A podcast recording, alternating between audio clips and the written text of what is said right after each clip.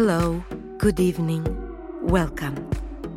Open wide your eyes and ears. You'll be taken for a visit at the Centre Pompidou.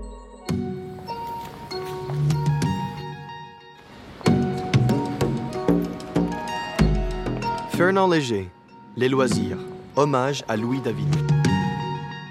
The war had been over for three years when Fernand Léger embarked on this huge canvas. It conveys the atmosphere of his Front Populaire years alongside his discovery of a vibrant America.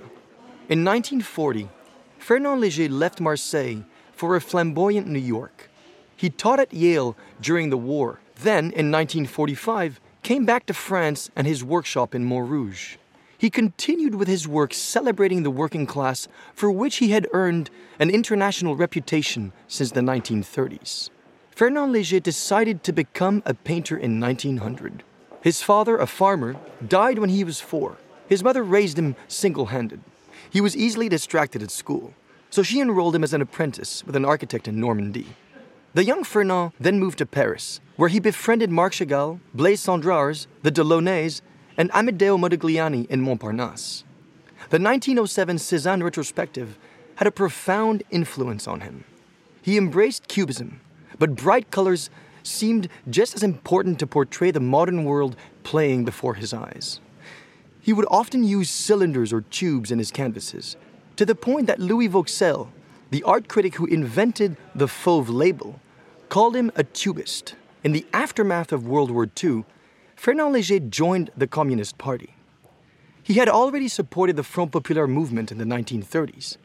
His dedication to the working class was a significant marker in his work. As seen in this canvas, we will be discussing Leisure, homage to Louis David, Jacques Louis David being the great neoclassical painter from the 18th century. First, let's speak about Léger's bold use of color. Blue, yellow, red, and green, all really eye catching. Violent colors and poor taste in dress were what fascinated Léger in the US. These are clothes he copied from what he saw in the US.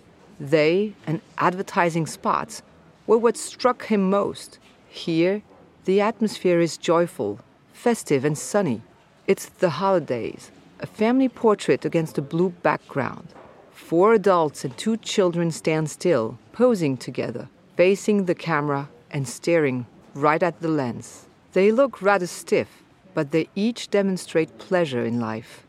The woman in orange is lying down, resting, or perhaps has just fallen over. The other, in a multicolored jersey, on a bicycle, her child on the luggage rack, has just put her foot down. A man in yellow is holding his small daughter. The other in red is smoking, caressing his partner's arm. The dark sky background is dotted with clouds. The gray contrasts with that of the figures. The notion of contrast is of utmost importance to Léger. He especially enjoys creating interplay between the people, sky, clouds, and metal. The picture title and its message are a prominent foreground feature homage to Louis David. Nature, an unusual topic for Léger. We associate Léger more readily with modern machinery. In the aftermath of the war, machines were no longer synonymous with progress, but with alienation. His pictures no longer featured tubes and pipes, ousted in favor of circles, curves, convolutions, nukes, and crannies. Yet, one machine remains the bicycle. It is the means of reaching paradise lost, nature. Léger used to say, As nature puts on shows like clouds, waves, the sun, and the moon, inspiring childish awe, I feel that when I'm riding my bike slowly, as the fancy takes me, smoothly rounding the road's turns, I am at one with nature. But here, nature is arid. The lost paradise resembles a moonscape. But his figures do still recall machinery. Their stiff limbs look almost metallic, rather like poorly articulated marionettes, and the woman's floating hair resembles a chain. Each of the characters could be a cog. The group works like a machine. The woman lying down could almost be turning the bicycle wheel. Her outstretched hand holds a flower, like a helix at the center of the picture. The children wrap their arms round their parents. And this human steam engine produces cigarette smoke swirling up to the clouds. The bicycle hanging off the tree forms a chain with the branches. The machine blends into nature. Not forgetting Louis Aragon's suggestion. Louis Aragon suggested adding the grey doves and clouds because Léger was in despair at the lack of balance in the canvas. Doves also symbolize peace. These characters all deserve a rest. Activism. Since 1936, the right to paid leave meant everyone could take a holiday. When Léger painted this picture, that right had been earned over 10 years previously. He stated that I wanted to go back to basics, producing art that's straightforward and easy to understand. He seized the opportunity with the bicentenary of French artist Louis David, born in 1748, a key figure in the French Revolution in 1789. Marat was known as a friend of the people, like the name of the newspaper he founded. He was assassinated in 1793 by Charlotte Corday, who opposed his revolutionary radicalism. Marat had demanded 270,000 executions. The convention asked the painter David, who knew Marat well, to commemorate the event. The result was this almost religious picture, Marat's assassination, which is conserved in Brussels. David depicts Marat as a martyr, holding the note Charlotte Corday used to gain access to him, in which she appealed to his compassion. And David elevated the work to commemorative monument status by writing To Marat from David on the actual picture. Léger, in turn, joined in the celebration for the bicentenary of David, who he admired for his anti impressionist, dry painting, as well as the subtlety of contrasts and sober coloring and he painted his own take on the picture. Here, we see not a corpse, but truly alive contemporaries, actors in a painting depicting modern history rather than ancient. It clearly depicts a great idea for all to see and understand the dignity of humble people, the right to rest and be happy. I don't know if it's an ancient or modern subject. I only know this new interpretation. That's all.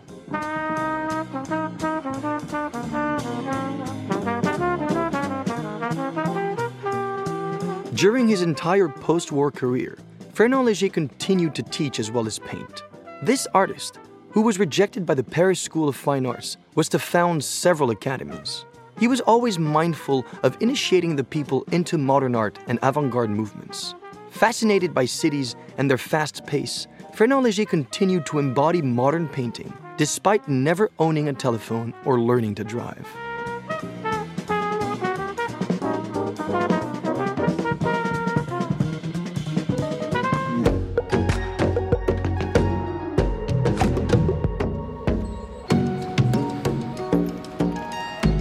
Otto Dix, portrait de la journaliste Sylvia von Harden. Otto Dix had just moved to Berlin when he started work on this portrait of Sylvia von Harden. He had already produced a number of cruelly abrasive sketches of personalities, dancers, art dealers, and photographers. Dix broke through at the age of 36. Coming from a working class background, he had studied art early on, then got caught up in World War I. The horrors witnessed on the front were to haunt a sizable portion of his work. He volunteered for the artillery. As an artist, he wanted to witness senseless butchery up close, all the better to condemn it later. Back from the front, he moved to Dusseldorf in 1919 to study pictorial techniques of great 15th and 16th century masters. Later, he settled in Berlin, the hedonist's haven, where intellectuals used to hang out in cafes. Imitating Dürer, Cranach, and Van Eyck, Otto Dix used tempera to achieve colors that were bright yet near translucent.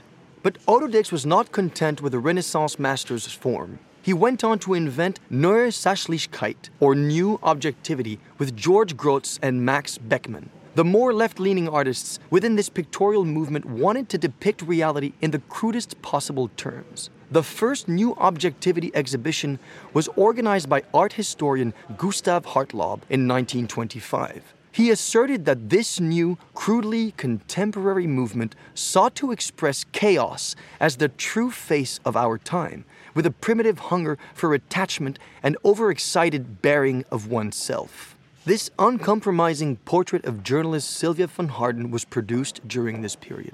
She was a novelist and a poet. She was best known for her articles, especially discussing literature in the German press. Dix first noticed her at the Romanisches Café in Berlin. He approached her and told her he simply had to paint her.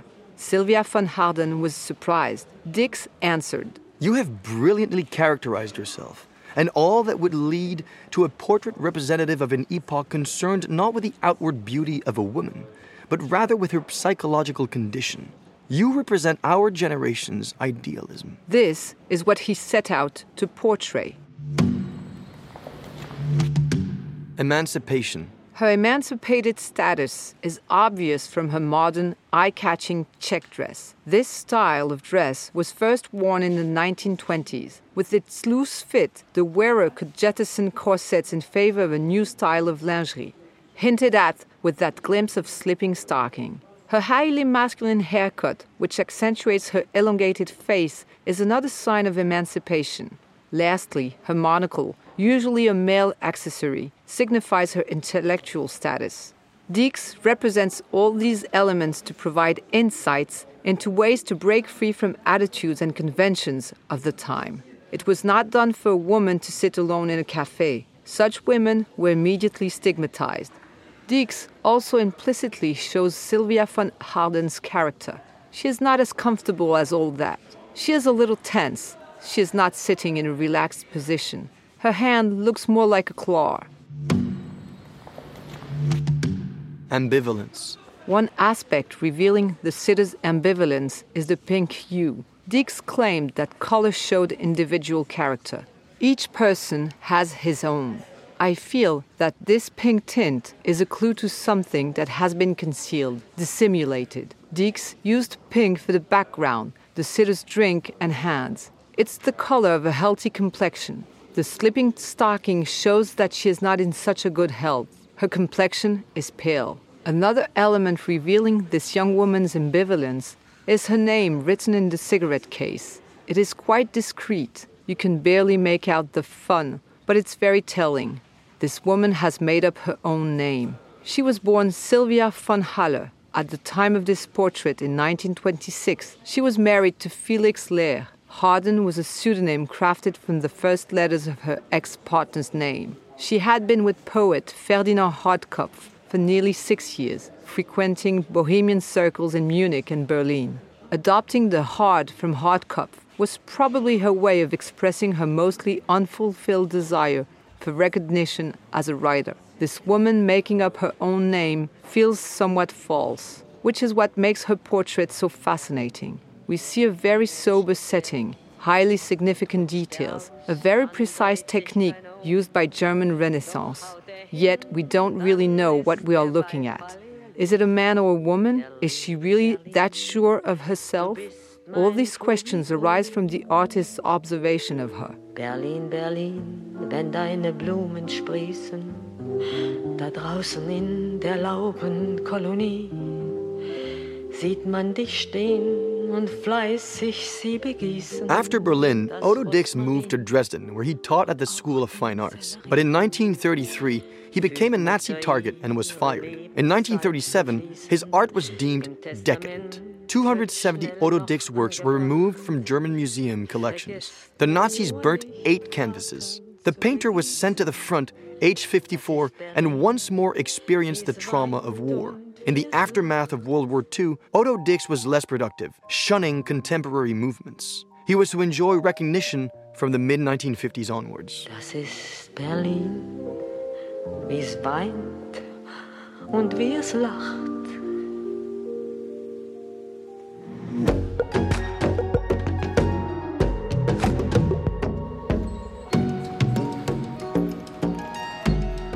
Marcel Duchamp, Fountain. In 1912, Marcel Duchamp painted a picture in the spirit of the Cubist and Futurist movements, Nude Descending a Staircase number 2. He first submitted it for exhibition at the Salon des Indépendants in Paris, yet it was rejected, despite his own brother being on the panel. He then left for New York, hugging his picture under his arm, where he achieved great success. He loved American culture and was to spend much of his life living there. In the meantime, in 1913, he returned to Paris. With the stateside success of Nude Descending a Staircase number 2 behind him, his failure in Paris gave him pause for thought as to the living conditions of painters subjected to the whims of panels, dealers, and collectors. Marcel Duchamp decided to dissociate his life as an artist from earning his living and started working at the Sainte Geneviève Library. This gave him total freedom to experiment at his own pace, in purely intuitive style. He questioned the act of painting, which irked him somewhat. He thus turned his workshop into a place for experimentation without any obligation to produce results, productivity, or aesthetic criteria. This is how his research on movement was conducted in Nude Descending a Staircase number 2, in which he decomposes the successive phases of mechanical movement by a figure itself very mechanical, was thus expressed via a simple bicycle wheel that he attached to a stool. When you turned the wheel, the spokes produced an optical illusion. He was fascinated by this movement, as with the flames in a fireplace. Originally, the device was set up for mere private enjoyment, but later was to become the work known as Bicycle Wheel, often exhibited in this room at the Centre Pompidou. The road toward the ready made was embarked upon. From this point on, Duchamp created works without limiting resources. He had a very playful spirit. He and two artist brothers organized steeplechase races on Sunday afternoons in Puteaux. Then, he earned his living organizing chess tournaments for a while. Games were very serious, an all important element in his life. But let's get back to the beginning of his career as an artist. To be precise, in 1917, in the throes of World War I. Unfit for battle, Duchamp returned to New York and continued to work as an artist, using neither paint nor paintbrush. He decided to test the jury system by sending a urinal bought in a shop selling bathroom fittings. He turned it over, signed it with a pseudonym Richard Mutt, and sent it to an exhibition of the Society of Independent Artists in New York. Duchamp was on the panel and saw his work rejected by it.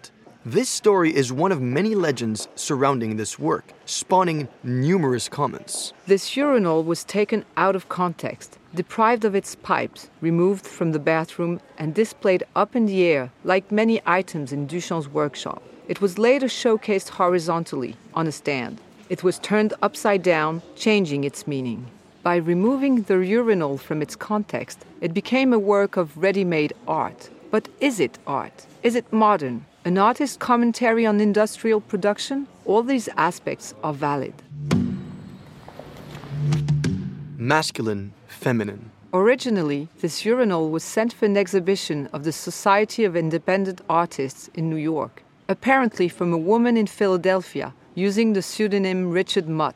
Duchamp was soon to take on a feminine alter ego. Rose, c'est la vie. The R of rose can be rolled exaggeratedly, and c'est la vie is pronounced like c'est la vie.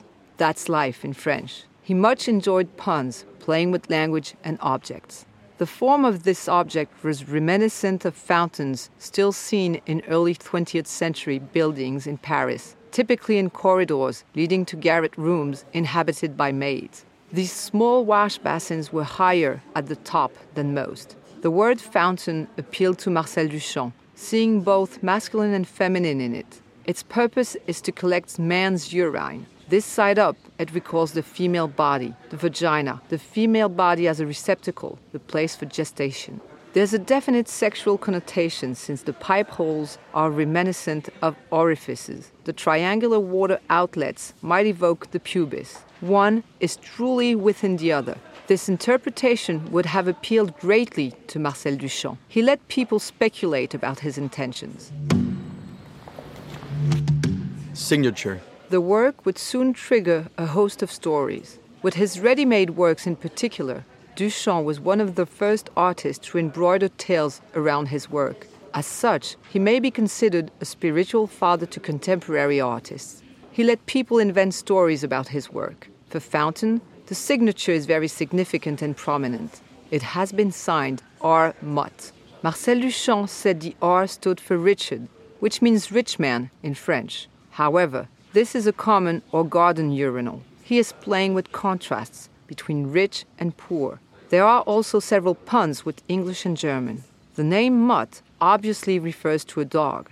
a dog without a pedigree and thus of no value. Our Mutt recalls the verb muter in French, to transfer. Similarly, Mutter, mother in German. In the French verlan, a slang in which syllables are pronounced in reverse order, it becomes tu meurs, you die. Double T, U, M, and R. Duchamp loved play. He never managed to live on his art. He earned his living teaching Americans French and organizing chess tournaments. Marcel Duchamp was a co founder of Dadaism in New York. This international movement emerged in the midst of World War I. Intellectuals of the time, especially artists, reacted to the absurdity of war with absurdity. Dadaist ideas included rebellion against the bourgeois mindset. Many held that a picture had to be framed, dated, and signed. Duchamp's friend Picabia, whose work is in on display in this room, also played around with frames and signatures. Marcel Duchamp played around with the notion of appropriation, questioning artists' attitudes. Firstly, he stopped making things. He decided that something was a work of art, appropriated it, removed it from its context, and signed it with a pseudonym. It referenced mystification, invention, hoaxes, and provocation, prompting reaction and thought. Marcel Duchamp unpacked the meaning of art the attitude of the public when presented with a work of art, how far you can push the public.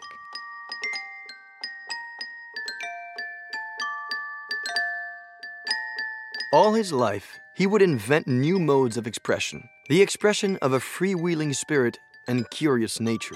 Francis Picabia's wife, Gabrielle Buffet, who he was very close to, said later that what interested Marcel Duchamp above all was not to paint, but to express life, society, and his times, exercising the playful spirit and great intelligence he was known for.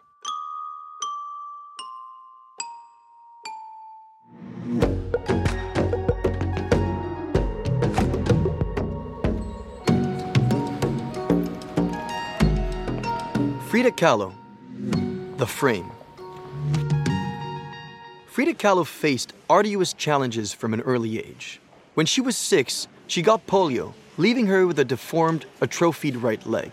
This physical handicap meant she was the butt of much mockery. As a result, she matured far more quickly than others, learning to turn her weakness into an asset. She decided to study as a path to female freedom and independence. But at the age of 18, the bus she was taking home from school hit a tram. While Frida Kahlo survived this terrible accident, her injuries required many operations and serious consequences, including infertility, that would plague her for the rest of her life. She had to stay in hospital for several months, encased in a plaster rib cage. She started painting then, never to stop. It was her way of dealing with her struggles. She painted things how she saw them, she used her self portraits as a way of focusing on herself, making herself the subject of her art. Painting helped her overcome her suffering. She even harnessed her own suffering as a vehicle to take up the cause of the oppressed. Her self portrait carried messages well beyond the story of Frida Kahlo. Self portraiture. A third of her works are self portraits. She first started painting in 1925 during a long convalescence. Her life was littered with suffering and several accidents. Her parents made her a special easel, making it easier for her to paint her landscapes, portraits, and self portraits. One thing all her portraits have in common is the look. There is barely any expression. The blank look can be interpreted in several ways. Firstly, it shows the concentration needed for observation when looking in the mirror. Also, she claimed that she was not seeking to reproduce varied expression. She was not seeking to communicate suffering, but to express it. My paintings bears the message of pain. Another feature, almost a hallmark, is the deliberately exaggerated unibrow, elevated to icon status. Unlike her other self-portraits, she has not dotted her hair with ribbons, only flowers. This helps draw our attention to what earned the picture its title, the frame.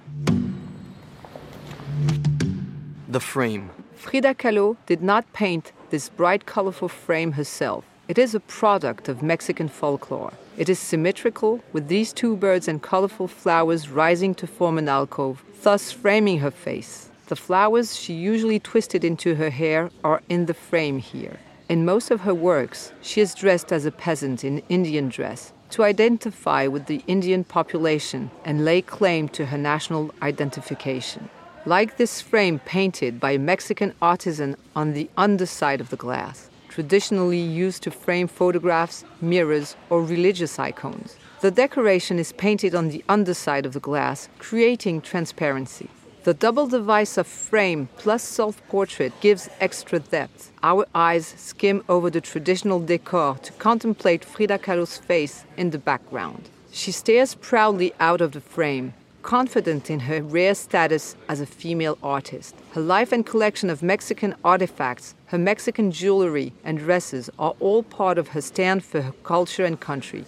In the aftermath of the revolution from 1910 to 1920, she even changed her date of birth. She was actually born in 1907, but had everyone believe she was born in 1910, a true child of the Mexican Revolution. This was indeed how she described herself. Surrealism. Frida Kahlo's works could not be classified as surrealist since she does not completely forsake reality. In Mexican culture, reality and imagination can mingle within a single reality. She claimed that they thought I was surrealist, but I wasn't. I never painted dreams, I painted my own reality.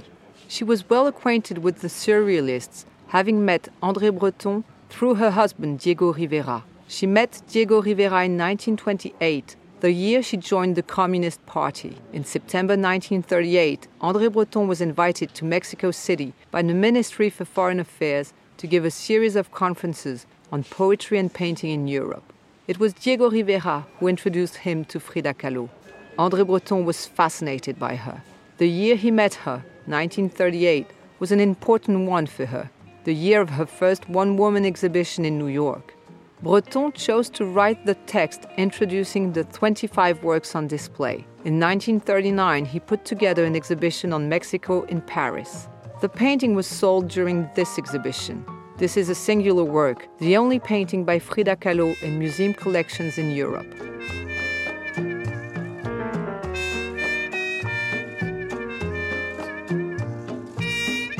Frida Kahlo's life was a constant struggle. All her life, she devoted herself and her work to changing things and reducing inequality. I wish to cooperate with the revolution in transforming the world into a classless one so that we can attain a better rhythm for the oppressed classes. At the time she started to paint, the atmosphere in post revolutionary Mexico was extremely male centered. Having striven towards revolution, women were sent back to the kitchen. Frida Kahlo could not stand this regression in sexual equality experienced during the revolution, refusing to conform to stereotype. Her main weapon was painting. Her trademarks were her legendary unibrow and light mustache. She accentuated them in a bid to speak out against aesthetic ideals imposed by a patriarchal society. Frida Kahlo was unconventionally beautiful, combining her facial hair with great elegance she invented a new brand of femininity, incorporating her Mexican origins. In 1946, she had to spend nine months bedridden in hospital, undergoing many operations on her spine. She still continued to paint. In 1953, her right leg was amputated because of gangrene. Losing her leg plunged her into deep depression. She continued to paint from her wheelchair, still representing highly taboo subjects in her paintings. Weakened by pneumonia, Frida Kahlo died in 1954. On her last painting, she wrote, Viva la vida, amid the bright colors illuminating the picture.